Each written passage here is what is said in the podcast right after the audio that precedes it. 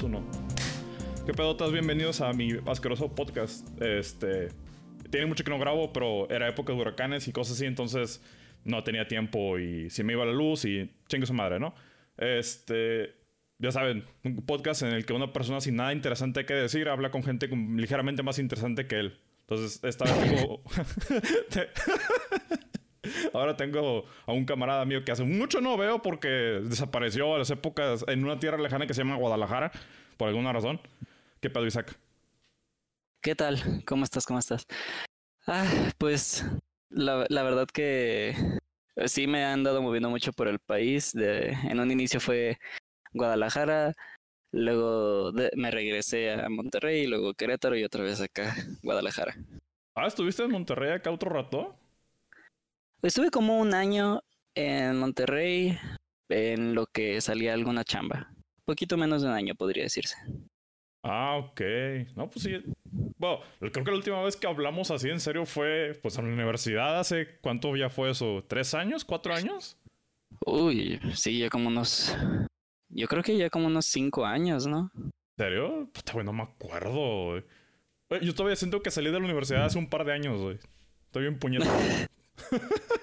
No, el tiempo vuela, honestamente. Así yo también estaba recordando de que, ah, sí, hace poquito y que me vine aquí a Guadalajara y no, llevo aquí desde diciembre. Entonces, no, ya llevo rato. Sí, no, el tiempo se va volando. Y luego, bueno, me acordé mucho también de, digo, ahorita ya todo el mundo se ha crecido, tiene sus ah, trabajos y se dedica a sus cosas. Pero me acordé mucho de, pues también de, de ti, de todos los de la época de, de la uni, porque estaba limpiando mi closet de cosas porque se inundó aquí. Entonces tuve que sacar ropa que se me dañó, por desgracia. Y encontré la playera de generación. ¿Te acuerdas la que se mandó a hacer aquella vez? Ah, sí, sí la recuerdo. Sí, yo, ah, no mames, me y me acordé, y pinches pedos. Pero sí, no, para, para, los que no sepan y probablemente no saben, porque chingue su madre, este, mi camarada Isaac es animador, estudiamos juntos la carrera de animación y multimedia en, en la Facultad de Ciencias Físico-Matemáticas en la uni. Puta madre, somos la mera hostia, la puta hostia. No, ¿No está patrocinado el podcast por ellos? No, qué chingados me van a patrocinar, güey. Digo puras cochinadas y pendejadas.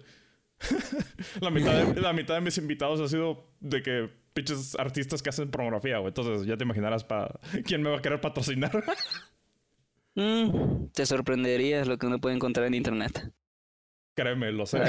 por, por algo estoy haciendo mi podcast. Ah, pero ¿y cómo has estado esa cosa? Pues que tú, tú saliste de la carrera con, conmigo, la de animación, pero pues tú entraste ya luego, luego a, animar o ya tenías un trabajo de eso. Ah, pues lo que pasa es que cuando, cuando estaba todavía en la carrera, y recuerdo que estaba en otra chamba todavía, en pues algo así tipo de recursos humanos, eh, haciendo tipo prácticas, y nada más estaba pues por el dinero. Entonces, me tocó que ya, ya iba a graduarme ya tenía que decidir que, a qué me voy a dedicar realmente y pues recuerdo que muchos aplicaban en aquel entonces a Castelec, hubo un compañero que me mencionó sobre, con, sobre aplicar para, para una pequeño como como un pequeño negocio de programación que ya tenían así algo de desarrollo y estuve pues ahí pensándole mucho, decía, ya tengo que decidirme. Y la verdad es que no me iba mal en la programación, pero tampoco muy bien. Ya, no, era como que tu fuerte. Exacto, sí, sí me costaba de repente algunas cosas y, y recuerdo que cuando tuve mi clase de animación con Alejandro Liñero, que era mi maestro, él, él me había mencionado, o sea, en una de las tareas me preguntó que cuánto tiempo me había tardado en hacerla y dijo, ah, a lo mejor sí es lo tuyo, porque, pues bueno, asumo que me tardé muy poquito. Ah, pues y, y me, me acuerdo que en aquel entonces él había mencionado que estaban contratando para un estudio y pues yo quería saber si todavía. Y dije, ah, voy a aventarme, voy a calarlo. Me puse en contacto con él, resulta que sí, todavía están contratando y pues va, decidí ponerme a, trabajar, a hacer mi demo reel. Y pues vaya que me perdonó muchos errores en aquel entonces, porque no, viéndolo ahorita ese demo está horrible. Pero pues es que, es, que es, lo, es lo normal, ¿no? O sea, uno va pues, aprendiendo y todo. Sí, pues, tú eres estudiante, estás haciendo tu primer demo real, nunca has tenido un trabajo real. Y aparte, somos honestos, vimos de físico, o sea, la carrera de LEMAD siempre fue un popurrí de todo. O sea, nunca fuiste especializado en nada, entonces nunca llevabas un seguimiento de nada. Eh, eh, a mí ahí que pues yo de la carrera, o sea, honestamente te envidio porque tú luego, luego encontraste así como que a qué te querías dedicar, mientras que yo estaba de que, güey, ¿qué hago? O sea, soy un todólogo y no hago ni y no me especializo en ni madres. Y me fui como que escudriñando a lo que era edición de video y diseño. Y ahora soy una chingadera amalgama rara que trabaja en una compañía de terminales punto de venta y soy un editor slash capacitador slash social media comunicación. O sea, no mames. O sea, soy una pinche amalgama de cosas que no, más no, güey. No, pues veo que eh, según yo para ahorita el internet, todo lo que estás mencionando así como de, de manejar redes sociales y además de edición, pues es muy necesario si quieres empezar tu propia carrera ya en, pues ya sea de podcast, de youtuber, etcétera, todo lo que es en internet, ¿no? Entonces yo creo que vas bien. Pues sí, digo, y también yo por mi mismo trabajo, como soy el único en la empresa que tiene ese puesto, porque realmente no existe otro puesto relacionado a eso. Entonces todo lo que es comunicación, diseño y todo es para mí. O sea, lo hago todo yo solo. Entonces, mm, sí, está, está, está extraño. Y lo de los social media lo aprendí porque tuve que meterme a mercadotecnia por un tiempo. Entonces también tuve que aprender mercadotecnia. Pero yo detesto las redes sociales. O sea, soy una persona un poco social. soy como que la gente me habla y yo que, ¿qué quieres? No, no me hables. Pero bueno. no, pues está ah, chido. Entonces, por ejemplo, o sea, bueno, yo me acuerdo que tú, precisamente en la clase de Alejandro Liñero, la que era de. Era de modelado, era modelado de animación ya la, avanzada. O sea, él sí te hacía mucho. Él sí te hacía mucho caso. O sea, tú, tú sí le metías ganas a ese pedo. Entonces este, pues me imagino, saliste tú de la carrera y te metiste a trabajar con él, ¿no? Así es, eh, te digo, pues todavía me faltaba muchísimo por aprender y bueno, aún en esta carrera yo creo que uno nunca deja de aprender. Y la verdad fue, fue un tiro de suerte, o sea, qué, qué chido que lo conocí a él y que me dio la oportunidad de empezar a trabajar ahí con él, porque de ahí realmente fue creciendo todas mis oportunidades. Estuve poco más de un año trabajando en un estudio llamado Anima Arte, que ahorita ya no existe, y estábamos trabajando en una película llamada Heriberto y Demetrio. Esta película, pues por muchas cuestiones, ya sean creativas y de la producción en sí, pues no, tristemente no salió el proyecto. Pero mm. de ahí fue mi primer trabajo, de ahí fue aprendiendo mucho y luego salieron otras oportunidades ya que pues al creciendo en ese mismo estudio, después a, Alejandro Liñero, que pues ahí seguía él, lo contactaron para el proyecto de Día de Muertos. Y de ahí, pues él empezó a extender la, la oferta hacia varios que estábamos ahí trabajando con él, para quienes quisieran empezar a entrarle y pues de ahí poco a poco fue lo que creció para eventualmente venirme a Guadalajara. Ah, ok. Esa, esa película de Muertos fue una que se produjo hace poco, ¿no? Bueno, pues tiene relativamente. relativamente. Salió el año pasado. Ajá. Eh, pero la película la estuvimos trabajando en eso del 2016-2017. Sí, pues obviamente las este películas son cortes. Sí, pues fue, fue un buen rato desde que la trabajamos hasta que ya por fin tuvo la oportunidad de salir, ya que hubo cuestiones pues de yo creo que, por así decirlo, internas de que todavía faltaban algunas cosas por pulirse, que querían todavía que quedara bien con algunos otros detalles. Y pues ya por fin pudo salir eh, el año pasado y creo que le fue muy bien, recuerdo. Tengo entendido que ganó algunos premios en algunos festivales y pues me alegra que le ido bien a la película. Pues sí, de hecho, tiene, tiene mucho que no voy al cine, así, en serio. Entonces... Digo, la pandemia. más que nada porque siempre me ha dado flojera ir al cine con gente, alrededor de gente, entonces, ni. Pero. Sí, me acuerdo que había visto el póster hace mucho. Pero pues ya no le di mucho seguimiento por eso del mismo dinero al cine. Pero digo, qué chido que haya sido uno de los proyectos que se haya podido desarrollar. Y bueno, pues ahorita cuánto llevas ya, ya trabajando con, con, como animación. Sí, ¿no? Esto es de animación.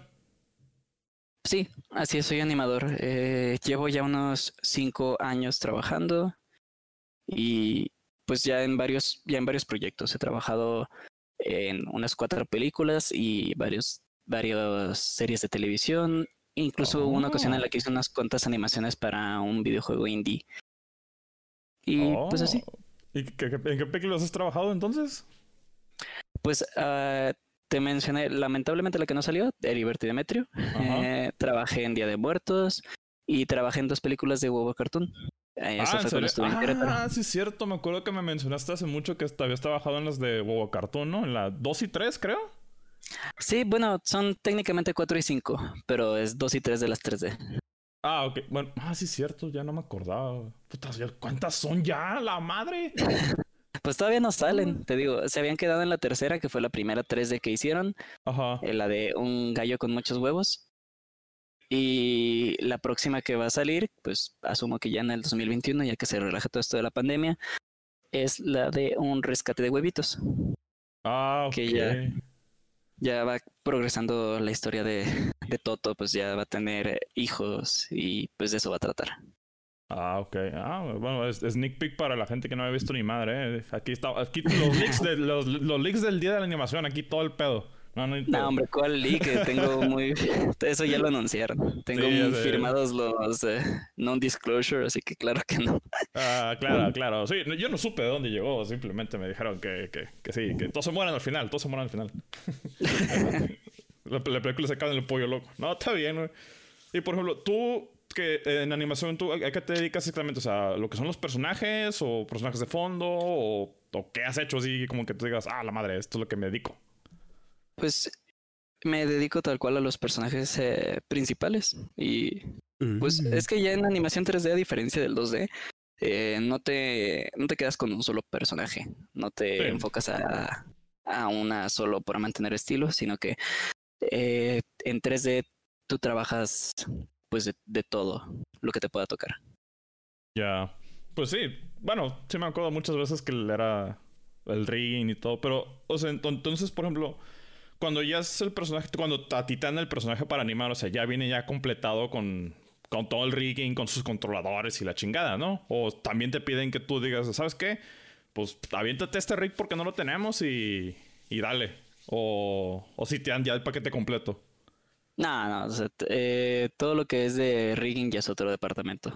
Para, ah, en general, todos los proyectos en los que he estado, pues es pura animación. No, no suele tocarme nada de, ay, métele mano a, otra cosa. O sea, ya, ya ni siquiera nos toca mover la cámara, por ejemplo. La ah, cámara ya le toca a layout o ajustes que vienen después de animación, pues cámara polish. Pero nosotros nada más pura animación. Ah, ya. Bueno, como me acuerdo mucho de lo que era el, la, la uni y todo. O sea, eh, teníamos que hacer todo nosotros y pulir todo. Entonces, y como digo, por experiencia propia me ha tocado tener que tocar toda clase de departamentos y hacer un poco de todo. Digo, no sabía si era también así, porque digo, me imagino que dependiendo del, del alcance del proyecto, a veces tienes que juntar papeles ligeramente y tienes que trabajar de que no, pues es que muévele tantillo esto o algo aquí. Pero no, está chido que realmente así nada más pura animación. Sí, pues es que ya para un proyecto bien armado y todo, pues sabes que necesitas tener un departamento dedicado para cada cosa. Si no, se, uno se hace bolas. Y no, no es, no es lo adecuado que en un proyecto uno esté realizando todo tipo de cosas. Lo lo correcto sería, pues ya a nivel profesional, que cada, que, cada quien pues, se especialice en algo. Pero pues claro, la industria en México a veces no lo permite y sí existen muchos que pues tienen la habilidad y pues vaya habilidad, son muy buenos para poder hacer más de una cosa. He conocido animadores que también son riggers o que también son modeladores, que también les saben mover a efectos, etcétera. Ya. Pues yo me acuerdo que tú tenías bastante buena habilidad para modelar. bueno, tenías una buena habilidad en ese entonces. Yo no sé si le has dedicado más tiempo a eso o si, o si le has metido así todo el, todo el pastel a la, animación. No, hombre, o sea, me, me gustaba mucho en, en, la universidad moverle a modelado. Era entretenido. En especial, lo que más me gustó, que ya no es tal cual modelado, pues era esculpir en ZBrush. Era. Pues es que es muy muy orgánico, se siente muy padre estar eh, dándole forma a algo. Pero no, o sea, no, no diría que soy bueno para ello, eh, porque como dices, pues no lo he practicado en muchísimo tiempo, no, no le he movido y lo dejé ahí. La verdad, lo ah, único que me he dedicado es por animación y de vez en cuando un poquito de dibujo. Ah, ok, sí. Entonces, tú eres full animador y chingue su madre un universo alrededor mío, animar. No, está bien, güey. Pues mientras la industria me lo siga permitiendo, sí. Pues sí. De hecho, qué, bueno que comentas eso, porque dices, por ejemplo, lo, lo, comentaste de que a veces la industria en México no permite muchas cosas. ¿Cómo, has visto tú, ahora que ya tienes al menos cinco años, que tal vez no sea mucho para algunos, o sea, poco para otros, no sé cómo decirlo? ¿Cómo has visto la, la industria de animación en 3D aquí en México específicamente? Pues yo he visto que la industria tiene mucho potencial porque tenemos muchos animadores muy, muy buenos y pues no solo animadores, realmente tenemos riggers buenísimos, tenemos gente de modelado que, uff, veo, veo las cosas que hacen y digo, ¿por, ¿por qué no estás en, en un estudio más grande o algo? Porque sí está increíble. Pero pues a falta yo creo que el presupuesto, porque muchas veces eh, existen proyectos muy padres, existen ideas muy chidas y hay artistas, hay gente también del lado técnico muy buena para hacer los proyectos, pero pues es, es difícil, o sea, sacar el, el presupuesto para las cosas y para pues, poder tener los equipos grandes, si está cañón. No, no cualquier estudio pues puede darse el lujo de contratar a gente de planta y tenerlas ahí por mucho tiempo que es pues sí es algo que hasta ahorita solo pues huevo cartoon pudo mantenernos ahí por muchísimo tiempo. Estuve ahí unos dos años. Pues sí y digo eh, muchísimo tiempo para la industria. pues sí Dios algo volátil y como es muy muy, muy basada en talento y recurso humano. Entonces, sí es algo que me imagino que es volátil, entre comillas. Pero digo, me parece interesante lo que dices también porque, digo, obviamente tú y mucha gente ha crecido viendo los, los trabajos de animación aquí en México y siempre, siempre se siente como que algo les falta. O sea, como que ves, ves todo el talento, ves la idea, ves todo el potencial, pero siempre falta algo que dices, madres, o sea, esto pudo haber sido súper chido, pero como que no, no llegó. Eh, hemos, hemos, visto muchos trabajos inspirados en lo que es la cultura mexicana. O sea, por ejemplo, lo que es el libro de la vida y eso. ¿Cómo era la otra? La, que salió este. La que, la que no vi. Ay, ¿cómo se llama la de, la de Disney? ¿Cómo se llama esa madre? ¿Coco? Esa, la de Coco. No la he visto todavía, güey. Puta, No soy mexicano. Pero, o sea, es muy bonita. Sí, me han dicho que está muy buena. Pero, por ejemplo, o sea, tú ves todo el potencial de, de la cultura mexicana en esas películas pero no están hechas en México realmente. O bueno, la del libro de la vida más o menos. La del libro de la vida más o menos. O sea, pero es no, que no está, no es no fecha aquí, solo, sí, pues es que tiene inspiración. Sí, pero dices, es, ligeramente frustrante ver, o sea, como que aquí tenemos mucho potencial para eso, pero simplemente no, no se da. Sí, pues es que es lo que ocurre, por ejemplo, con el libro de la vida, pues es de Jorge Gutiérrez y pues, claro, su súper talentoso y muy, muy, muy creativo. Me encantó esa película. Pero pues son las cosas que a veces ocurren, ¿no? Hay, hay proyectos que requieren de un presupuesto más grande para poder eh, desarrollarse también. Y pues lamentablemente eso es lo que falta aquí en México, que poco a poco va creciendo la industria. Es lo que, pues con el tiempo yo, yo quiero pensar que ya vaya, vamos a poder hacer proyectos más desarrollados, más padres, y pues que ya no sea necesario llevarlos a otro país para que puedan salir. Pues sí, sí, realmente es como que lo que, lo que más pega es el hecho de que ah, el talento está, es como si el talento está, pero el dinero no. Entonces, pues, ¿cómo le haces? Ahora sí que, con, ¿cómo, dice que con, con, dinero baila el perro? Y pues, si no hay dinero, no baila el perro. Pero sí. bueno, por ejemplo, todos los proyectos en los que tú has trabajado han sido estudios, pues, de aquí de México, locales, o has sido, por ejemplo, subcontratado por empresas extranjeras? Mm, pues de los que yo he estado trabajando son de aquí, la, la verdad. Pero de, de películas. De series de televisión, sí me ha, sí han sido de otros lados. Por ejemplo, trabajé en el proyecto de Max Steel para, para Mighty, que es un estudio que está aquí en Guadalajara. Pero el proyecto, pues claramente no, no venía de aquí, viene desde. venía de otro estudio de. de. Ay, se me fue de dónde era. Venía de otro estudio y luego viene también de ya pues del cliente que en sí es, si mal no recuerdo, es Mattel para Max Steel. Sí, sí, me acuerdo figuras todas muy grasas. Pero bueno. sí, ah, ya me acordé de Tijuana. Este, ah, ya lo acabo de googlear. Sí, el estudio es, es de un estudio que se llama Voxel, que está en Tijuana. Ellos le mandaron el proyecto a Mighty y pues de ahí es donde yo estaba trabajando para ese proyecto. Como, como ves a lo que a lo que quería llegar es que sí a veces es pues como una, una cadenita para los proyectos, en especial cuando vienen de, de otros países. Pues sí. Sí, bueno, es, como que es semi normal en las industrias. Que, tienes tu proyecto y contratas a alguien para hacerlo y ese que está haciendo contrata a alguien más como para trabajar en otra cosa del mismo proyecto, entonces se encadenan los trabajos. Sí, es lo normal, incluso en los en especial en los proyectos más grandes, o sea, tú vas a los créditos de cualquier película de, de Marvel, por ejemplo, todas esas veces que hay un montonal de estudios que trabajaron en alguna u otra parte. Sí, pues sí. Realmente pues, es normal, o sea, lo ves en la industria de animación, en la industria de los juegos, películas, casi cualquier lado. Es, no, sí, pues. Está chido. ¿Y cómo, cómo te ha gustado trabajar aquí en México lo que es la animación?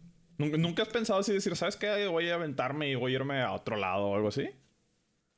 Pues en el pasado sí he aplicado a, hacia afuera, hacia Canadá, pero no, pues no ha caído algo. Aún yo creo que me falta la experiencia y definitivamente sí he considerado eh, meterme a algunos cursos para, para pues para practicar y sacar un demo reel mucho más pulido que de momento pues sí, sí siento que hay cosas que están muy padres que puedo hacer, pero sí, sí hay, hay muchas cosas que quiero mejorarle. Ya. Y por ejemplo, proyectos personales que tú digas, eh, voy a hacer este pedo. ¿No, no, no, no, te ha dado tiempo o no has hecho? Fíjate que es, es, lo que uno debe hacer, no te voy a mentir, la, la verdad es es por flojera que no le he movido, pero, pero sí, sí he trabajado un poquito. Tengo unas cuantas animaciones que yo he hecho así en mi tiempo libre y pues son realmente una oportunidad para que tú digas, ok, voy a hacer algo propio, pues aprovecho que voy a hacer lo que yo quiera. O sea, a diferencia de un proyecto, pues ahorita puedo animar lo que yo quiera, entonces puedes aprovechar para decir, voy a hacer algo que se me complique para mejorar, para en verdad practicar. Pues y ahorita lo que he estado, pues ahorita lo dejé pausado porque empecé a, chambear con un par de proyectos, pero lo que estaba trabajando era una animación personal de, pues así medio musical, de un, personaje cantando y actuando así como más teátrico. Ya. Y pues eso es lo que ando trabajando, pero todavía me falta, no, no lo he terminado. Ya, pues sí, realmente en el ambiente artístico es muy bueno sacar sus propios aspectos personales y todo. Digo, yo soy muy, muy inconsistente. Entonces también yo siempre es de como que, ah, voy a hacer esto y luego me da huevo y se me olvida o... Sí, tengo que, tengo que ah, ah, ponerme más al tanto con esas cosas. Pero, bueno, por ejemplo, eh, ahorita que has estado trabajando en lo que se llama en animación, eh, tú me estás diciendo también que ahorita ya estás de freelancer. Así es. Ya no, ya no estás con el estudio. ¿Y eso? Lo que pasa es que, pues como te mencioné, es la industria es por proyectos, entonces no, no uno no dura mucho tiempo a veces en los estudios porque pues se termina lo que hay que animar y pues ya uno se va para el siguiente proyecto, buscarlo en algún otro estudio. Esa es la, la diferencia que hay la diferencia más clara de los estudios de aquí de México a otros estudios de Estados Unidos, por ejemplo, ya los súper grandes, como Disney, Pixar, eh, Sony, por ejemplo, es, es que muchas veces esos estudios ya tienen eh, más de un proyecto ah, simultáneamente. Están trabajando más de una cosa, entonces si ocurre que, ah, no sé, estás terminando de trabajar en cierta película y ya, ya te están dando la oportunidad de, de transferirte a otro proyecto en el mismo estudio. Pero mm, como los estudios acá en México son más pequeños, normalmente solo es un solo proyecto el que están trabajando o como con Huevo Cartón, pues ocurrió que estuvimos trabajando dos. Ya, y casi todo pues realmente ya se acaba y a chingarse madre de otro lado. Ajá, sí, así pasa. Pues eh, de Huevo Cartón nos insistieron mucho, o sea, tenían varias cosas eh, planeadas, pero pues de momento no se podía empezar a trabajar animación para nada más, entonces no había algo con lo que nos pudieran mantener. Ya, entonces tú dijiste, no, pues, ¿sabes qué? Freelancing, al chinga. Así es, pues es lo que es, es lo normal que pasa en la industria. Actualmente estoy trabajando en dos proyectos, uno de serie de televisión para Mighty y otro más que pues es más del lado de promocional, marketing que estoy trabajando para un estudio de Ciudad de México llamado Zebra. Mm, ya, creo que he escuchado el, el estudio, ¿no? Porque creo que alguien me lo mencionó. Pero bueno, pues realmente siento que es... Uh, siento que es muy raro sentir que ahora ya nada más hay freelancers en México para lo que es animación y todo por lo bajo que es el la demanda. Porque sí, realmente hay muy poca demanda de, de esa clase de trabajos. Y por ejemplo, lo que es animaciones para videojuegos y eso no, no te ha tocado también así como que aplicar o, o visto aquí. Sé que hay estudios aquí en México también, pero no me ha tocado, o sea, no, no vi yo cuando estuvieron contratando para algún proyecto y pues no, no he entrado en alguno de ellos. Ajá. Mm. Pues no, supongo que sí es. Y ahorita menos, digo, por todo lo que de la pandemia y la chingada. Sí, la pandemia, pues la verdad ha complicado mucho la situación en la industria. Sí, tengo entendido que cuando apenas empezó a ocurrir, incluso en Canadá, había gente que pues se quedó sin chamba. Pues sí. Porque pues todo se alenta. No, o sea, es, es una cadena. No hay manera de que la pandemia no haya afectado de alguna u otra forma. Sí, pues aunque digas yo puedo trabajar y animar desde mi casa, es como que pues sí, pero si no tengo que, no tengo que animar porque el modelador no sé, o no está la voz, o no está algo, pues entonces ¿de qué, de qué sirves? Sí. No, sí, pues... pues son muchas cosas. Sobre todo, pues también en cuestión de la producción, no dudo que se complica la toma de decisiones y también, pues de cada estudio lo tiene que considerar también por el lado de cuándo voy a poder sacar a mi proyecto. Porque si es para cine, pues no hay cines ahorita. O a lo mejor empiezan a abrir, como pues tengo entendido que Cinepolis ya, ya tiene sus, su distanciamiento entre cada, eh, entre cada asiento y todo eso. Pero pues igual sabes que va a ser una cantidad muchísimo menor de gente que va a ir a ver las películas, ya sea por la pandemia o por las mismas restricciones. Entonces, mm, pues los estudios tienen que pensarlo dos veces antes de decir si lo sacan de una vez o lo guardan o lo pasan a streaming. O sea, son, son decisiones complicadas, realmente. Sí, pues todo gira en torno al dinero y ahora sí que ahí ellos, ellos decidirán. Y por ejemplo, pues no sé, tú de tus trabajos de animación y todo, o sea, ¿cuál ha sido como que lo que te... Lo, bueno, obviamente te inspiró muchas cosas, pero o sea, ¿qué, ¿qué, te inspiró realmente a meterte más hacia lo que es animación así directo? ¿Cuáles cuál han sido como tus proyectos que dijiste, güey, este me mamó este pinche proyecto? Pues o sea, proyectos en los que yo no he trabajado o en que yo he trabajado. Cualquiera, o sea, pues es cualquier lado. Mm, pues de inspiración en general, casi todo videojuego me fascina con la animación.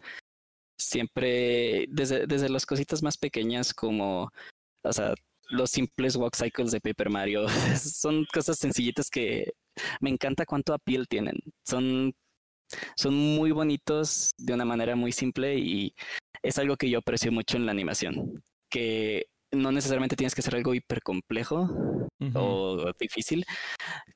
Lo más importante es que funcione bien para el proyecto.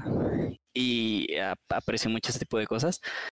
Hasta también, eh, pues, animaciones ya más complejas como lo que verías en Sekiro, en cosas como Monster Hunter, todo eso son animaciones súper bonitas que la verdad a veces me puedo quedar viéndolo en cámara lenta y todo eso y nada más me, me fascina.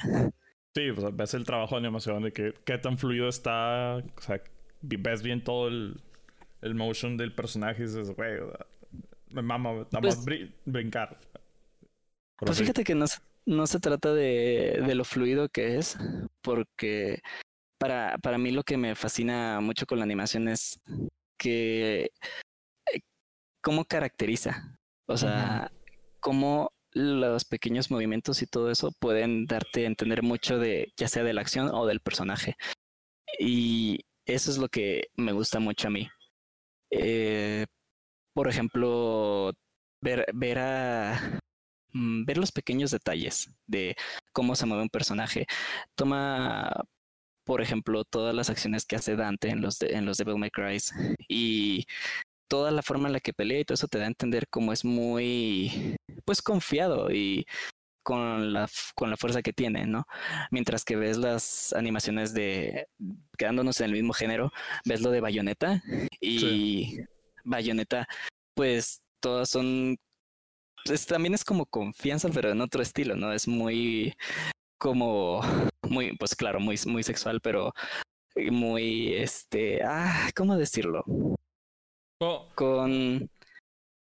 Con cierta. Sí. dime. Bueno, cuando lo mencionas y eso, por ejemplo, juegas con Dante y Dante, obviamente, todo su ambiente, todo su estilo, todos sus personajes, de que, o sea, es de ahí que es relajado, confiado, es la súper fuerte, es la mera onda. Y por ejemplo, sí, sientes que cuando juegas con él, sea, sientes la fuerza del personaje pero si sientes, digamos que si lo comparas con, con Bayonetta, él sería como una especie de línea recta cuadrada, mientras que Bayonetta se siente más como curvas, círculos. O sea, sus movimientos siempre son de ese estilo y Dante no.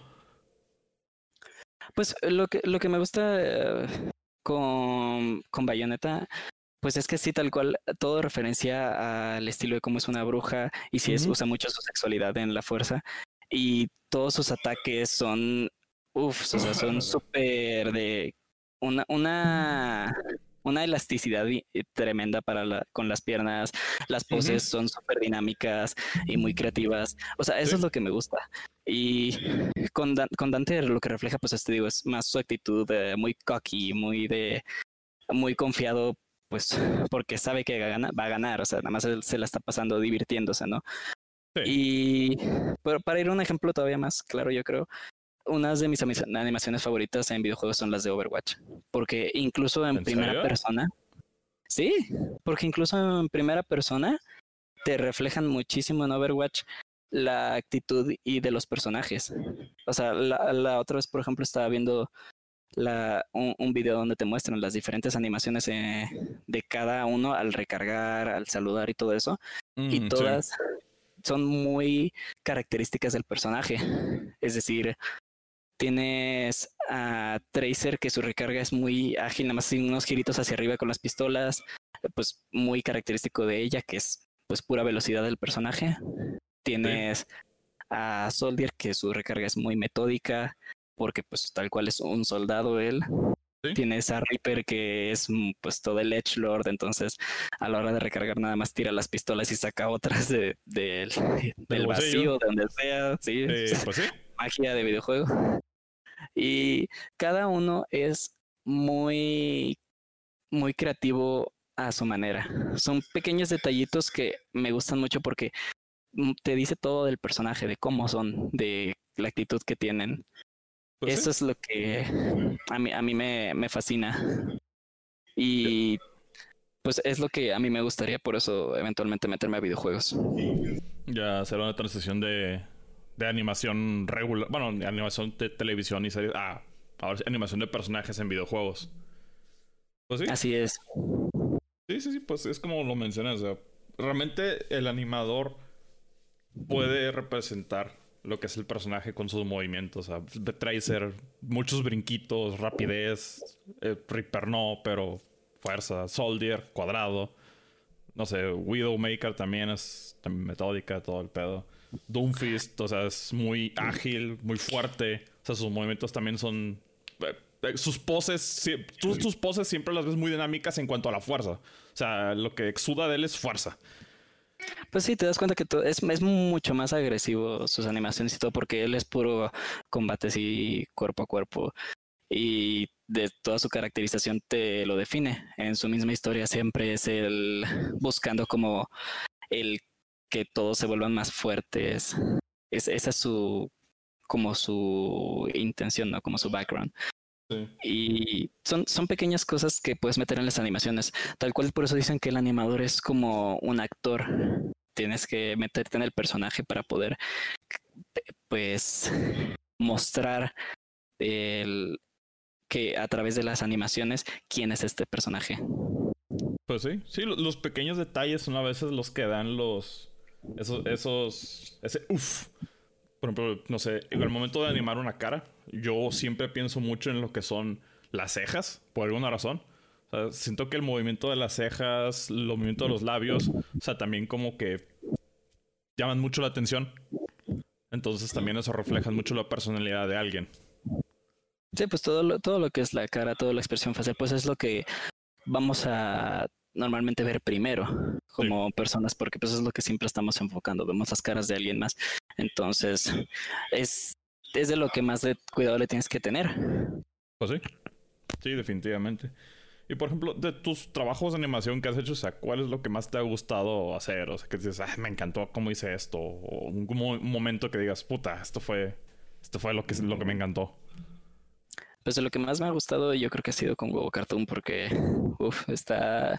Fue, fue muy padre. han habido muchas secuencias que están muy chistosas, muy divertidas y como pues son más animales y todo eso y también son más caricaturescos, te da más libertad de, jugar, hacer cosas más exageradas, más divertidas que con algo un poco más realista.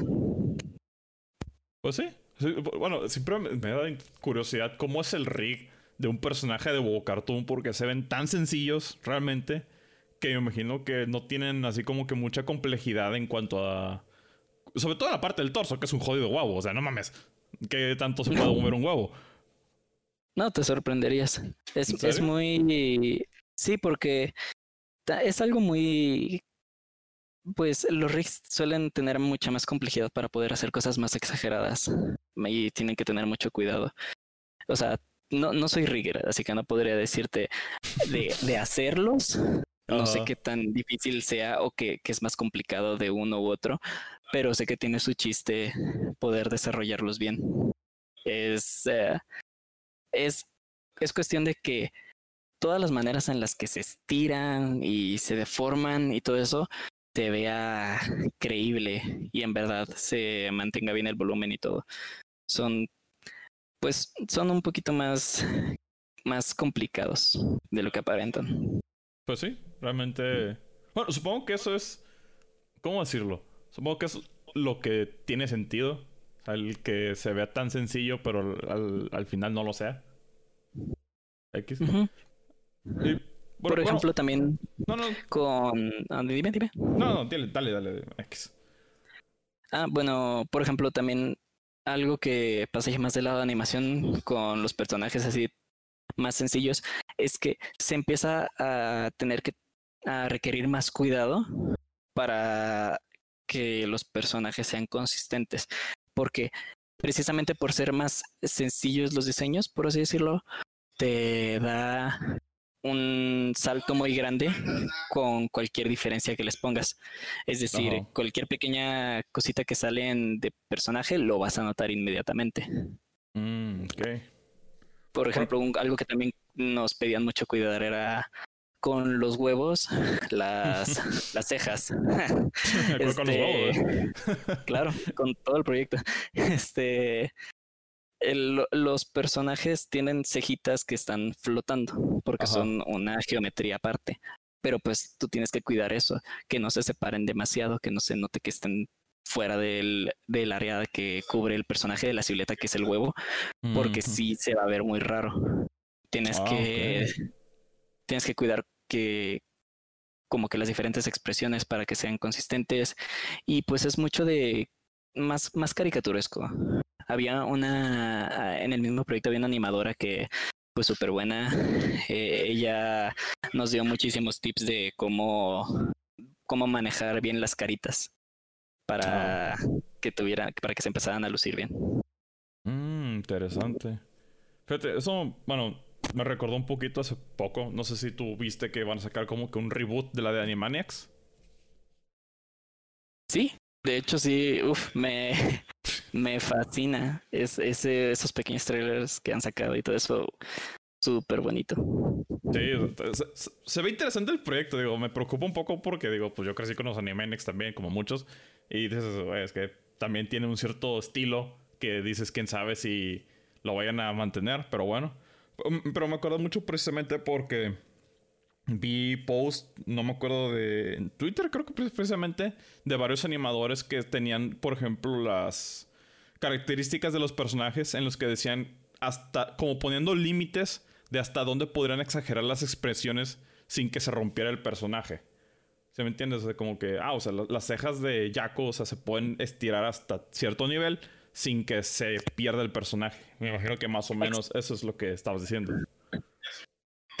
Exactamente, sí, eso es lo que me, me encanta con proyectos así de grandes, especialmente con personajes que son ya tan reconocidos y tan queridos por los fans, es cuando tienes que tener todavía más cuidado para que pues sea consistentes.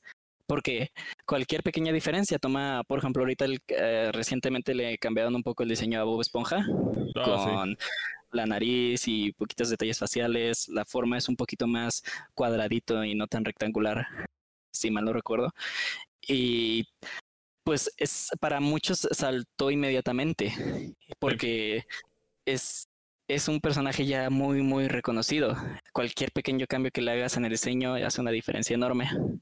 Y pues ese son el tipo de cosas que uno empieza a cuidar mucho cuando trabaja con propiedades ya tan tan establecidas.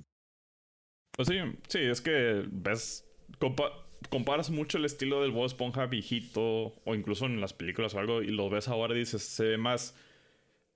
Mm, como, como los Simpsons se, verá más industrial, por así decirlo. O sea, se ve más limpio, más este, cuadrado, más consistente, entre comillas. Pero... Mm, extraño. no es una forma fácil de describir. Porque lo ves más... Siento que artificial, por así decirlo es una forma pues rara de escribir las cosas. Pues todo es cuestión de lo que quieras hacer con el estilo. Eh, realmente muchas caricaturas van por cierto estilo, muchas series también, porque todo se trata del diseño del personaje y lo que quieras evocar con dicho estilo.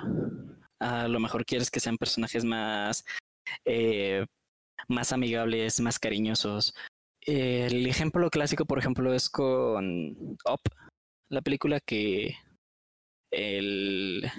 tienes a dos personajes muy contrastantes en personalidad y lo reflejas con figuras más cuadraditas, más recto, mientras que entre más alegres, pues también haces figuras más redonditas, más amigables. Son todo el tipo de cosas que pues tú ves a la hora de diseñar personajes. Sí, pues sí. Cosas raras. Y bueno, por ejemplo, algo que, bueno, quiero decir que tú tuviste suerte o tú consideras que tuviste suerte para entrar a lo que es la industria de la animación, sobre todo aquí en México. Pues sí, o sea, la verdad yo siento que cuando se trata de los logros de una persona, pues siempre son, obviamente tienes que meterle todo el empeño que puedas, porque pues no, no te vas a a menos que tengas unas conexiones muy fuertes, no vas a conseguir una chamba nada más por porque sí. Sí necesitas desarrollar, practicar tus habilidades y demostrarlo. Pero también involucra, en mi opinión, un poquito de pues suerte de poder mostrársela a las personas adecuadas y que en ese momento haya, pues, para empezar, que haya un trabajo, un proyecto en el que te puedan meter, ¿no?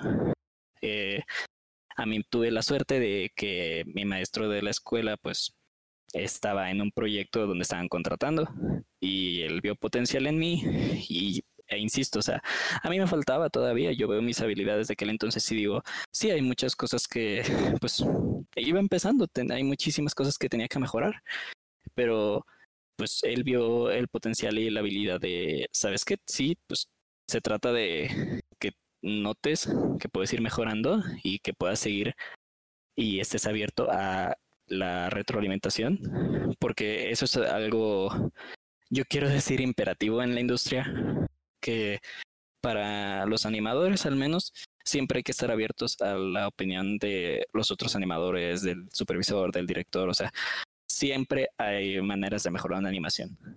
Realmente como, como en muchas áreas creativas, la única razón por la que la animación se fue así muchas veces es porque ya se tenía que ir, pero siempre se puede seguir mejorando. O sea, uno que está ahí, pues siempre va, a ver la animación y va a decir, es que todavía puede ser mejor, todavía puede ser mejor. Pero pues llega un momento donde ya tienes que dejarla ir, ¿no? Sí, pues definitivamente, como decía la, la, frase, creo que la perfección es el enemigo de lo bueno, algo así. Pero... ¿Qué? Pues, pues sí, este, por eso te digo, hay que estar abierto a la opinión de, de los demás. Porque si han tocado, sí he visto que hay gente que nada más se rehúsa a aceptar que la animación puede mejorar y todo eso. Sí. Y pues este es un pues es un problema muy grave de actitud que en la en la industria o sea no, no vas a llegar lejos en la industria si, si no estás abierto a mejorar y dispuesto a hacer los, los cambios que te pidan pues sí realmente sobre todo las industrias artísticas y entretenimiento, pues sí son mucho de feedback. O sea, tú tienes que estar evolucionando, tienes que estar dispuesto a, aceptar.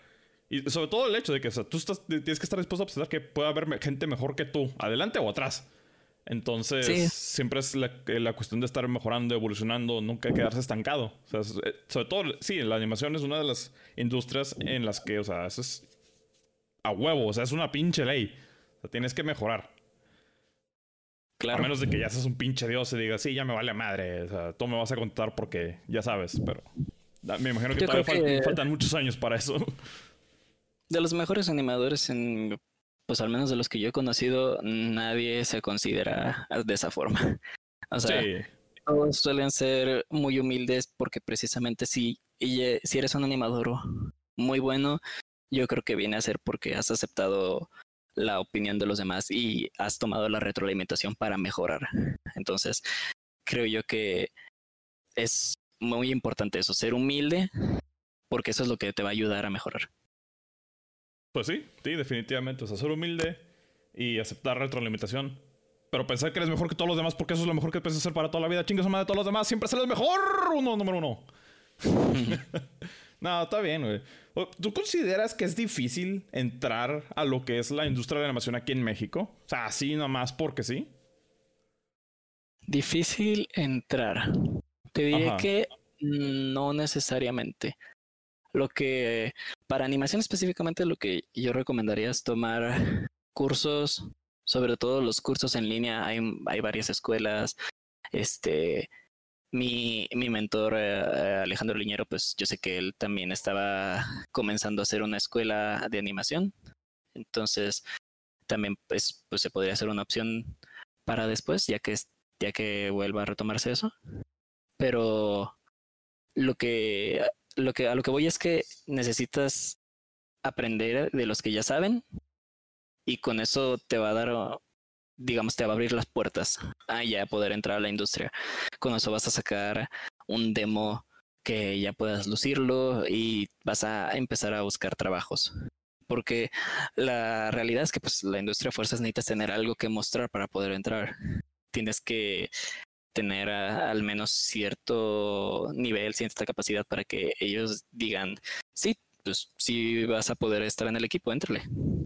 Pues sí. Sí, me imagino. Eh, por ejemplo, aquí, bueno, tú obviamente tú conoces un poco más que yo. Este, tú has visto, por ejemplo, lo que son las animaciones independientes. No sé si te ha tocado ver lo que es, son las animaciones de Astrates, de Warhammer. De Warhammer, no. De hecho, creo que no. Bueno, si no, lo, lo búsquelo porque lo, vas a ver y te vas a quedar estupefacto. Son unas eh, animaciones que se llaman Astrates, creo que sí, Astrates, algo así. Son de Warhammer 4000K, creo. Eh, déjame busco el nombre porque... Sí, Astrates. Eh, son videos cortísimos. Son de que de 5 minutos. No, no pasan de 5 minutos los videos. Pero son animaciones, o sea, estúpidamente buenas en las que dices, güey, o sea, la... Y lo más impresionante es que los hizo un solo vato. O sea, todo lo que son los modelos, animaciones, el storyboarding, todo es, es, un solo vato. Entonces te pones a pensar que, ok, estamos en un punto en el de que un pelado, nada más por así, por sus grandes huevos, dijo, ¿sabes qué? Quiero hacer este pedo y lo hizo. Entonces digo, sí, se puede hacer aquí en México de manera independiente. Pero lo que, lo que te quería preguntar en ese caso, aunque se veía muy mamón, o sea, ¿no, has pensado que tal vez eh, la industria independiente en México también tenga alguna oportunidad así? O sea, por ejemplo, proyectos independientes que han salido de animación, por ejemplo, lo que ha sido. Bueno, no, no, no en 3D tal vez, pero eh, similares. Creo que ha sido Hasbin Hotel y. Eh, ¿Cómo se llama? Long. Long Ranch o Long Clutch Ranch, algo se llamaba. Uh, verga, X. O sea, que ¿no crees que también, por ejemplo, esa clase de animaciones independientes eh, tengan oportunidad aquí en lo que es México? Claro, porque pues todas esas, todas esas, ese tipo de animaciones que se tratan ya más de, pues son un proyecto creativo completamente independiente, sí pueden crecer y funcionar. Este, eh, como tú mismo dijiste, Hasbin Hotel es uno de los ejemplos que, pues, no, no, no, que yo sepa, no se hizo sin ningún presupuesto en absoluto. O sea, se fue desarrollando con, pues, con las, con las personas y según yo, eso es lo que poco a poco fueron consiguiendo alguna especie de funding para poder desarrollarlo. Sí, por no sé si ya sea por los mismos fans o, o por alguna, pues alguna otra fuente. Pero a, a lo que voy es, sí, sí se pueden, sí pueden crecer y sí pueden empezar a formarse. O sea, se trata de realizar algún proyecto que a la gente le guste y conseguir el apoyo de esa misma gente, ¿no?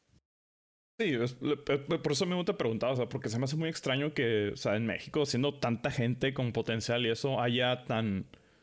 Eh, haya visto tan pocos proyectos así independientes. Entonces me, me cae la duda de que, o sea, no sé por qué la gente no se pone a hacer eso un poquito más. Eh, o, no, sé si hay alguna forma de que no, esté pegando o si. O no, se están sabiendo qué se están haciendo. Porque digo, de, ver. Yo, en lo personal, o sea, quisiera apoyar todo lo que es el, el potencial de aquí de México para hacer las cosas. Aunque soy un puto whip y mamo todo lo de Japón y soy un malinchista. No vamos a hablar en español. Pero, o sea, es lo que me causa la de que conflicto de que a veces en México, por lo mismo, no, no vemos nuestros propios proyectos. Entonces también, o sea, tú no sabes de algún proyecto o algo así que, que esté a la alza o algo así. yo, en, yo enterado personalmente no conozco muchos porque pues yo no soy parte de alguno de ellos y normalmente ese tipo de proyectos cuando se trata de algo ya más independiente pues no, no suelen como no anunciarte hasta que ya van a salir. Yo no, te voy a mentir, no te voy a decir que conozco toda la gente de, en México, claro que no. Sí, no. Pues. Honestamente, conozco, la verdad yo siento que por más chiquita que es la industria, aún así conozco muy poquita gente. Entonces, pues sí pueden haber eh, proyectos así, no dudo que los haya, pero eh, decirte de, pues, por qué no se han anunciado más o porque no no son más conocidos, pues no sabría decirte. Ya. Que sí, digo, me, me, causa curiosidad porque he visto muchos ilustradores de aquí de México. O sea, sí he conocido varios y, y sus proyectos de cómics tienden a. Obviamente, dibujar un cómic es relativamente más sencillo que hacer una animación, relativamente. Y siento que se, se promocionan un poco más que, que en la animación. Eh, digo, no, eh, se me hace extraño. Simplemente porque, digo, he visto las animaciones de México y son muy chidas. O sea, la gente, la gente de México que aquí tiene, tiene toda la habilidad, pero no sé, como que falta ese, ese push de que, güey, pues, hazlo y, y ya. Yo creo que como con todo, es, es más cuestión de que la industria todavía es algo pequeña y pues claro que hay proyectos, me consta que, por ejemplo, como dices de cómics, me consta que hay varias personas que ya han desarrollado sus propios cómics, incluso hay en las convenciones, ya sea de anime, ya sea convenciones furry, ya sea etcétera. Me, sé que han, hay muchos artistas que desarrollan sus propios cómics y los venden ahí. Entonces, la cuestión es de que hay proyectos, hay, eh, pero pues hay que buscarlos y pues como con todo, ¿no? Darle el apoyo para que sigan creciendo. Pues sí. Sí. Ay, se me olvidaba que tú eras furro, sí, cierto. bueno, pues es que se me, pues no, es, un como que aspecto que diga, ay, no mames, es furro, güey. Pero se me olvida. Te sorprendería cuántos hay en la industria. Pues, o sea, no mames. Ah, probablemente ha habido desde siempre y la gente no lo acepta. Por, seamos honestos, los Looney Tunes son básicamente furries antes de que hubiera furries, güey. O sea, mames. Yep. Entonces, como que, güey, o sea, te vale madre que sea furry o no. Pero bueno. Ay, güey. Es... Sí, no. Pinche mugrero, güey. Mm, hay una cosa que te quería preguntar. A, ver si no, no sé si compartas mi, mi opinión. Ah, eh, que precisamente es algo. Siento que también muchos de los proyectos de México que saca de animación o similares son muy. Ahora sí, como decirlo. Tal vez demasiado mexicanos. No sé si. No sé si me, entiendas cómo lo estoy diciendo. Mm, pues, eh, como. ¿Cómo? O sea, que son. O sea, en el sentido de que, que tienden a mostrar o tener demasiados chistes o cosas que son demasiado México y menos internacionales. O sea que yo no tengo el problema con que saquemos películas y productos y cosas que denoten nuestra cultura y todo. Pero a veces eso apunta hacia el mercado mexicano y no hacia el, mercado internacional. Es a lo que me estoy refiriendo. Mm, pues no, no sabría decirte, como por ejemplo, hace, hace rato mencionabas a el, pues el, libro de la vida y Coco, por ejemplo. ¿Esos los consideras diferentes o, o cómo? Eh, no, por ejemplo, en el sentido de que eh, más que nada proyectos hechos en México. O sea, por ejemplo, ah. porque tú has visto los proyectos que son como los de. ¿Cómo se llama este estudio? El, el que hizo lo de la leyenda de la, de la Llorona y o, muchas películas de esas que siento que esos proyectos, o sea, sí tienen ese apil de, del trabajo de México y todo, pero siento que sí como que se enfocan mucho al mercado mexicano. O sea, como que no, no, no tienen una idea más expansiva de tal vez no mostrar nuestra cultura, pero atacar otras, por decirlo así. Pues puede ser por muchas razones. Este, por ejemplo, ah, para empezar, pues son somos de los que producen ese contenido, ¿no? O sea, en México somos los que desarrollan ese producto específicamente, entonces a, grandes rasgos, así viéndolo a, través de la industria entera, pues es, por así decirlo, los, los únicos que proveen dicho, dicho contenido. Entonces no, no lo vería realmente como algo negativo. Pero por otro lado también tienes que considerar que es posible que también es por cuestión de, expansión, ¿no? O sea, sabes que es el producto que le gusta a la gente.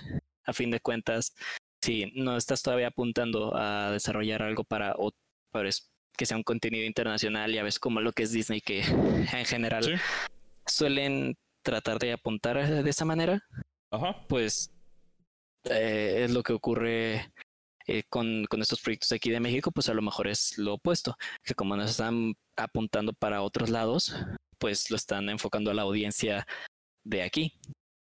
Sí, digo, siento que eso es como que ligeramente frustrante en cuanto a lo que es, no sé, la industria de animación en México.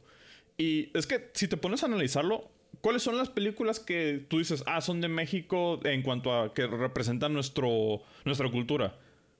La de Coco, El libro de la vida, Eh, ¿Cuál otra te gusta? La de la, la leyenda de la Llorona, la, por ejemplo, la, la tuya de Día de Muertos, pero ¿qué tienen todos en común? El Día de Muertos. O sea, es como que nada más nos conocen por el Día de Muertos. O sea, no nos conocen por otras de nuestros rasgos culturales, como por lo que es los aztecas o todo eso. Entonces, siento, como que a México lo casaron mucho con ese aspecto de Día de Muertos y no de, de, otra cosa, la charrería o la comida o cualquier otra cosa. Entonces siento que también estamos enclaustrados eh, en esa imagen que, que adoptamos. O sea, no mames, yo adoro el Día de Muertos, es la puta hostia, me encanta, güey. Pero también es cierto que tenemos muchos otros aspectos que podemos mostrar de, de México en la industria y, y no lo hacemos. Mm, pues para, para hablar más de ese, de ese tipo de cosas, pues sí necesitaría informarme un poco más porque no, no conozco mucho del otro lado por ejemplo, de, de la producción. Es decir, sí. yo, yo estoy del lado de la animación, pero para esa toma de decisiones creativas, yo creo que ya tendrías que pues verlo por el, con lo que son los directores o ya productores tal vez, porque ellos podrían ser los que te, te podrían dar una pues un, una explicación, un mejor entendimiento del por qué apuntan a esas historias o a esos mercados. Sí, pues, Normalmente hay alguna razón para, para ello, como lo que te mencionaba, existe la posibilidad de que sea que están apuntando a ese mercado y pues como todo, ¿no? Hay ciertos eh, booms de, de géneros que empiezan a aparecer más en ciertos momentos. Pues sí, re o sea, realmente creo que comprendo eso, porque digo, la, la, cultura de muertos pues es muy interesante y es una parte muy bonita de nuestro país, pero o sea, sí siento que podremos abrir, abrir abrirnos incluso más a otros lados de, de la cultura. Pero e, eso es solo hablando de, de eso. O sea, obviamente, digo, sí me gustaría que hubiera más proyectos hechos por gente de México que abordaran más cosas internacionales, como por ejemplo, creo que lo que no sé si te tocó ver esos foros o posts de los que decían que, por ejemplo, la caricatura de villanos que llegó a salvar, entre comillas, a Cartoon Network. Uh -huh. De que pues, es un proyecto hecho de una persona mexicana. Sí, tuvo todo, todo el, el, apoyo de una cadena estadounidense, pero es un proyecto mexicano, técnicamente. Y no tiene uh -huh. nada que ver con México en el sentido de la historia. O sea, es algo más internacional, por así decirlo. O sea, siento que mm, esa clase okay. de proyectos serán un poco más lo que deberíamos estar haciendo que simplemente cosas que sean para nosotros nada más. Pues es, es, es, una, estaría padre, pero pues también considera lo que, pues lo que te mencionaba, tal cual a como me lo describes, pues es un proyecto que desde un inicio estaba apuntándose a venderse a Cartoon Network, ¿no? Sí. Entonces, pues estás hablando ya de una audiencia primariamente americana y ya en general internacional. Entonces, pues claro que un proyecto que apunta hacia eso va a tener una, una, un desarrollo diferente. Sí, por eso. Que es, es, es, volvemos a lo mismo, es cuestión de a qué audiencia quieres apuntar. La, la diferencia también es, pues, en cuestiones de distribución, de distribución, perdón. O sea, para muchos estudios a lo que están apuntando es la distribución local uh -huh. en, en México, no a la distribución internacional y a veces no tienen la capacidad para la distribución internacional o para algún para que les funcione de la misma manera. Entonces, es, es más por el lado de, de negocios. Eh, ahí, sí, tristemente, es, lo que puedo, creo que estoy de acuerdo en que nos puede que nos estemos limitando en cuestión de creatividad para qué quieres desarrollar, para qué audiencia, pero pues ahí es como, como lo que te mencionaba desde un inicio, todo está conectado. Es viéndolo desde la perspectiva de negocio, a qué audiencia se lo vas a vender y a qué audiencia sabes que va a funcionar, sabes que va a pegar, porque a fin de cuentas necesitas generar eh, cierta ganancia para poder seguir desarrollando otros proyectos. Y, y pues también las limitaciones del presupuesto, ¿no?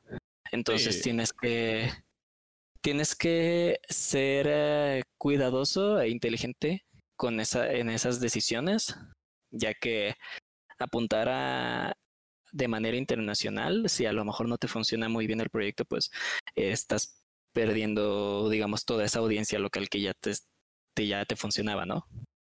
Entonces, pues sí, pero bueno, de, perdón, ¿qué vas a decir?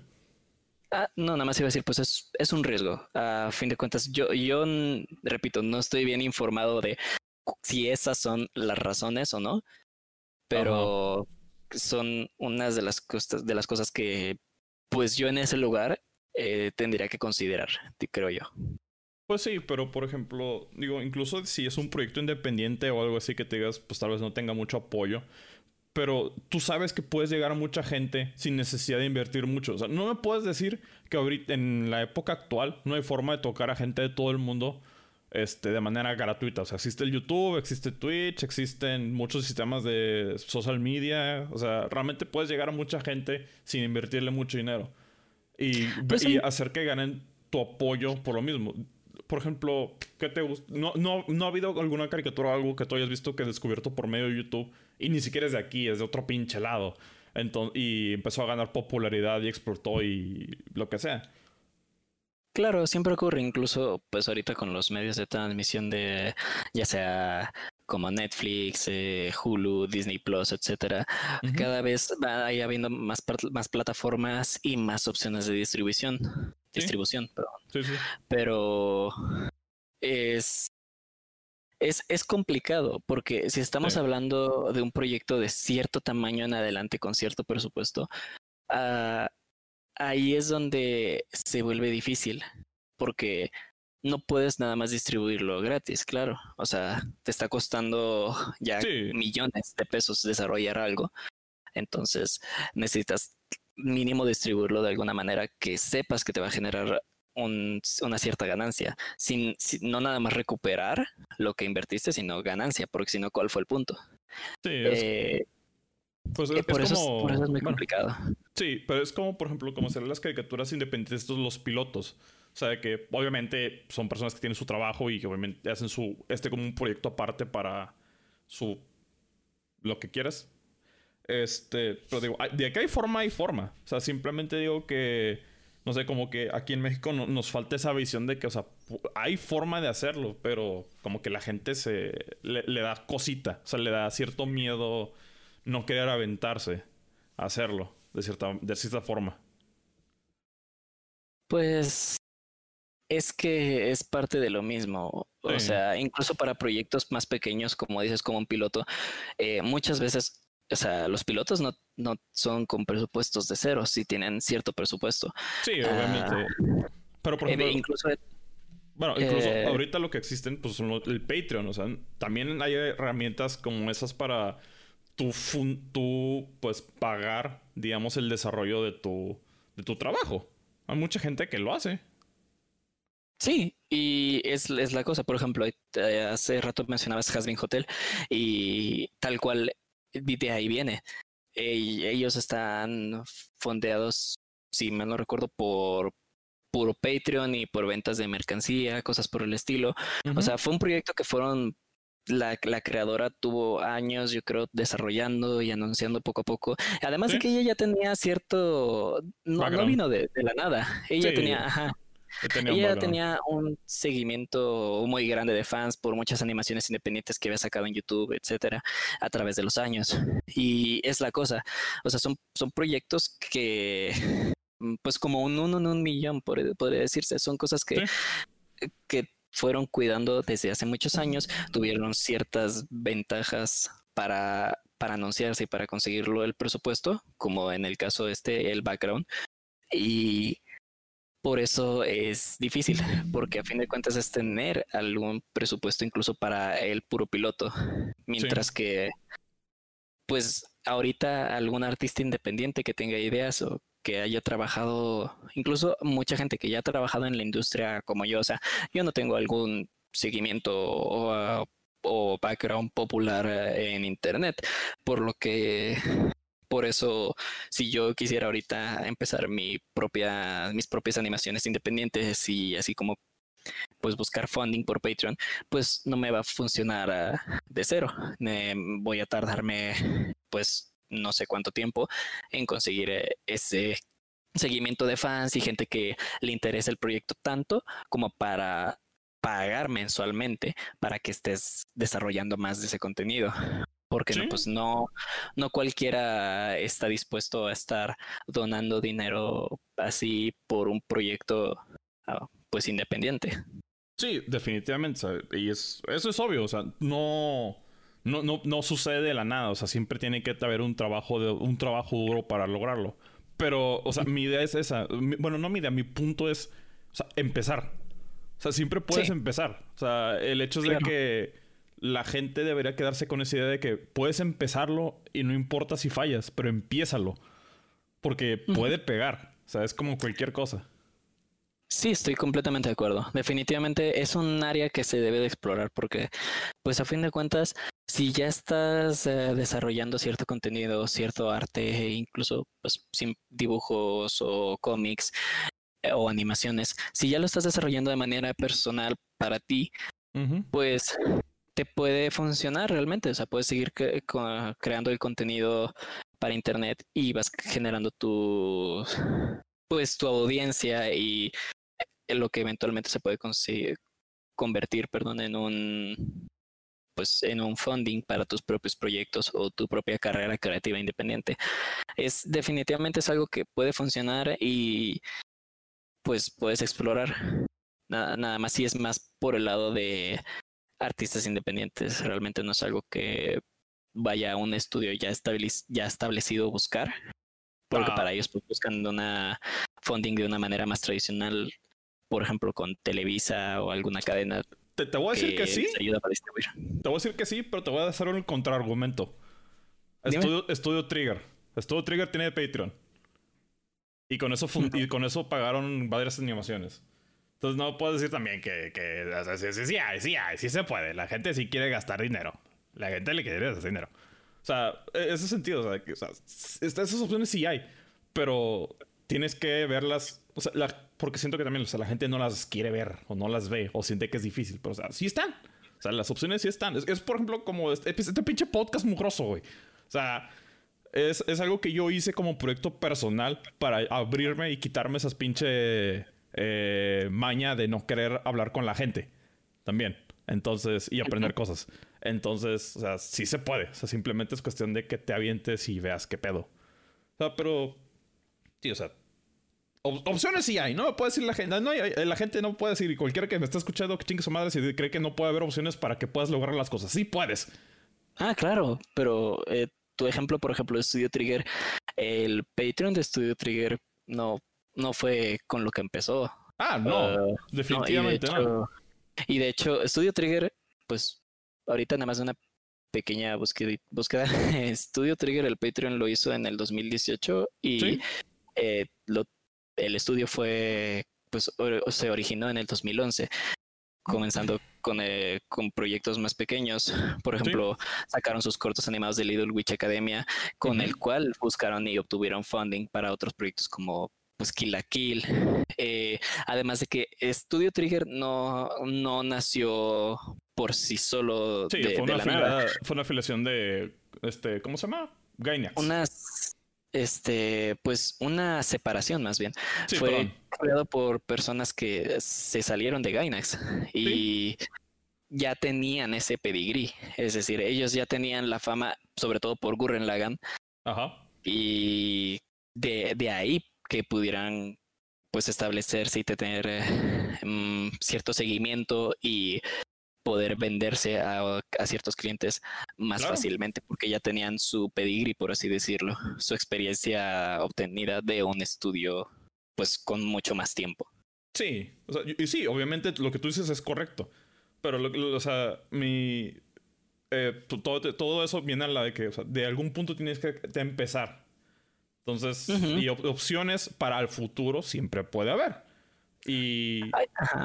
Entonces, o sea, simplemente no hay que cerrarse la idea de que simplemente hazlo, busca opciones, sácate, explórate, aunque sea basura, tú, tú sácala, a alguien le va a gustar y de repente ya no va a ser basura, o sea, va a ser buena basura y después ya no puede ser buena basura, ya va a ser buen producto. simplemente me gustaría más que ver que la gente se aventara a hacer esos, esa clase de proyectos simplemente por hacerlo. O sea, siento que esa falta de confianza es lo que nos limita a veces. pues sí, no te vayas, no, no, tienes que buscar muy lejos para encontrar ciertos artistas que ya tienen su seguimiento y fama de manera completamente independiente. Creo que uno de los ejemplos más famosos es Keke, por ejemplo, un animador francés que comenzó sus, su carrera haciendo animaciones en Flipnote Studio para el Nintendo DSi. Sí, sí, me acuerdo de, los, pajaritos esos que todos gordillos que, nada más brincaban. Siempre rebotan. y, tiene un seguimiento enorme. Ah, y además es, es, mm, eh, es a tal grado que él ha dado en ciertas ocasiones, creo que conferencias o ha animado secuencias para, para una pues para una plática que él ha dado, cosas por el estilo, creo. Entonces, sí, definitivamente hay maneras de crecer en la industria de manera independiente y por tu propia cuenta. Tienes que, eso sí, enfocarte y desarrollar algo, pues ahí, es lo difícil, ¿no? Desarrollar algo innovador, algo diferente que a la gente le guste. Pues, es lo que todos pueden hacer, pero pues tienes que empezar a hacerlo. Pues, incluso no innovador independiente, pero simplemente algo que le interese a la gente, algo interesante, algo que, llame la, algo que llame la atención, porque pues, puede ser cualquier cosa, o sea, no, no puedo... Ahorita es algo que se me hace curioso, o sea, así como que innovador, interesante, pues se escuchan como similar, pero no. Eh, pero simplemente es algo que te llame, algo que llame la atención, o sea, algún proyecto personal o no sé, cualquier mugrilla. O sea, hay cosas que... No, no puedo decir que Hasbin Hotel también es súper innovador y nunca ha sucedido porque ves cosas como Ugly Americans y otras series como de ese estilo y más o menos es como que, pues tienen ahí como que se parece poquillo. No, no exactamente, pero no entiendo, o sea... Mm, pues no tienen, eh, digo, el estilo visual no es nada que ver uno para nada, pero sí, no, para nada.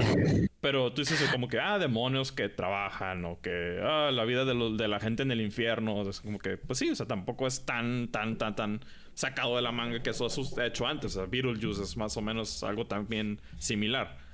Este. Ah, pues puedes encontrar, sí, puedes encontrar ciertos parecidos y, e inspiraciones incluso en algunos casos.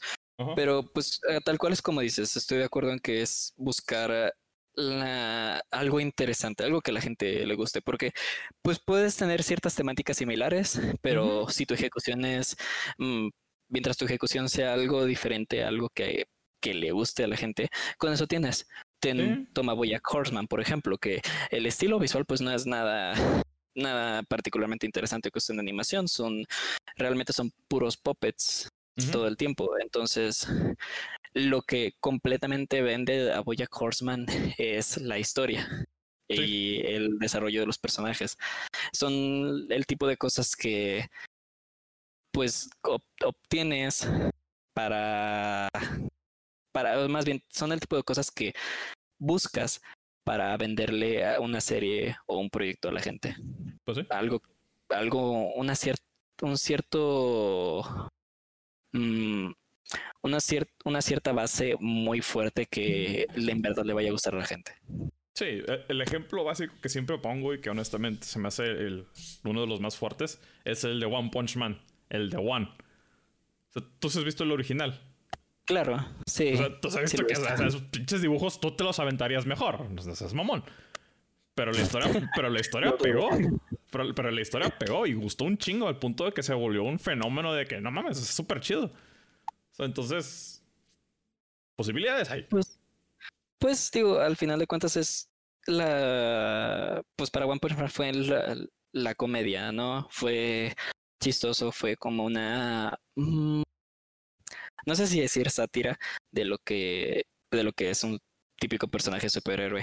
Y fue lo que gustó, como dices, o sea, fue diferente a el típico héroe que quiere ser un héroe y ayudar a todos. En este caso, él es su pasatiempo, no es su super destino o algo por el estilo que le encante, es, es su pasatiempo. Sí, de la cosa más normal, pero por ejemplo, pues la, forma en que lo escribía y todo, o sea, llamó la atención, los personajes, no tenía un visual muy atractivo, porque sí, no, no era, no, no Oda, One no sabía dibujar en ese entonces. Mm, Solo todo eso mejor poco, pero más, mejor que antes. Pero, o sea, sí, es como que no necesitas tal vez un atractivo visual o tal vez algo así, pero un elemento que haga que tu producto, tu idea, tu personaje, tu animación, tu cómic, lo que sea, sea interesante. Y, es, con eso puedes empezar. O sea, simplemente con ese detallito ya puede ser la cosa que te lleve a ser el próximo Murata o no sé. Sí, pues es tal cual es eso, es este empezar, chicle y pega, yo creo. ¿Eh? Así es como sucedieron un chingo de cosas. Pero bueno. sí. Ah, güey, ya nos aventamos casi una hora y media. Se pone interesante de repente la plática. Ah, sí, ya sabes, esto, estos podcast es medianamente interesante, es como me gusta describirlo a veces. no, pues muchas pues, gracias. Muchas gracias por, por venir. Ya tenía un chingo que también no te veía, pues ya, ya tú te fuiste más al sur. Yo estoy, sigo estando acá en el norte. Bueno, sigue, siendo el norte, pero soy más norte que sur. El, glorioso, el, glorioso norte, el estado del norte. Con todos los regios. Ay, señor, sí, ya sabes. Aquí da, miércoles y ya huele a carne asada, ah, está bien, Isaac. Pues bien, este, tú, nuestro animador estrella. Y, por ejemplo, ah, bueno, pues no sé qué quieres que te diga, cabrón. Tú, tú di que sí, güey, tú di que sí, tú créetela, güey. Tú, hasta así el estrellato, güey. Este, bueno, ¿en qué, por ejemplo, ¿en qué redes sociales te pueden encontrar? ¿O dónde, pues, ¿Tienes redes sociales al menos? Ah, pues tengo una cuenta de Twitter, no suelo usarla mucho. Es, es, eh, es justo lo que hablábamos, eh, uno de mis grandes efectos para, para mi para aventarme a cosas más independientes es eso, que no tengo un seguimiento porque no le dedico. Pero pues tengo una cuenta de, de Twitter que es eh, Dragon. Y este pues mm, tengo mi cuenta personal de Vimeo donde subo un, pues donde subo animaciones ya que puedo subirlas, ya que ya salieron al aire y ya puedo pues mostrarlas. Este, igual te envío esa y pues ahí sí quieres ponerla en algún comentario o algo por el estilo en descripciones, es bienvenido. No, sí, pues para que te conozcan, cabrón, pues es lo que deberás hacer. Luego también muchos animadores se conocen de que, ay, mira, esta esa pendejada. Como que, o sea, hay tantos animadores chafas pedorruchas que hay gente que hace y, y no valen queso y luego tú me dices que te haces trabajos para huevo cartón de la chingada y no los anuncias, cabrón, o sea, ponte vivo, pues pinche, pinche y saca la chingada. Pues ahí te lo mando. Mi Vimeo es, eh, pues Vimeo Diagonal y Bautista. Y pues ahí pueden eh, encontrarme. Igual cualquier pregunta o algo, si alguien quiere saber más sobre la industria, pues ahí creo que tengo abiertos mis mensajes o me pueden mandar un tweet en Twitter y pues ahí los atiendo. Ahí está, cabrón, ya ves. Deberás poner tus links. De hecho, deberás poner los videos de Vimeo en Twitter para que la gente te conozca, perlo. Ah, de hecho. Ah, pues sí, de hecho debí mandarte mi. Te mandé mi cuenta personal, no la de arte. Ups. Bueno, está bien, ahí luego me los mandas y ya, chico. No, pues está bien. Claro. Bueno, ahí, ahí nos estamos viendo entonces. Claro que sí. Va. está. Órale. Ahí nos vemos todos y cuídense. Bye. Nos vemos. Cuídense. Bye.